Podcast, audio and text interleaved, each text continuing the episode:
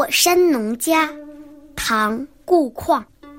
板桥人度泉声，茅檐日午鸡鸣。莫称被茶烟暗，却喜晒谷天晴。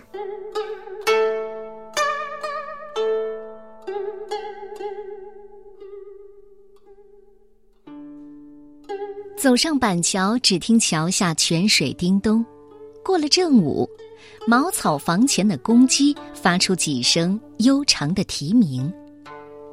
不要责怪红茶冒出的烟熏，而应该庆幸晒谷正赶上了晴天。山农的感情是质朴的，他给客人泡茶，为烟熏而感到歉意，反映了劳动人民爽直的性格和好客的本色。而这种俯拾即是的生活小事，却让人有一种清新扑面的艺术享受。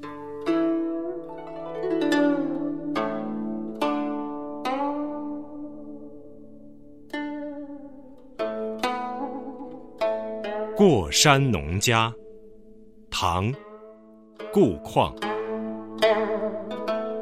板桥人渡泉声。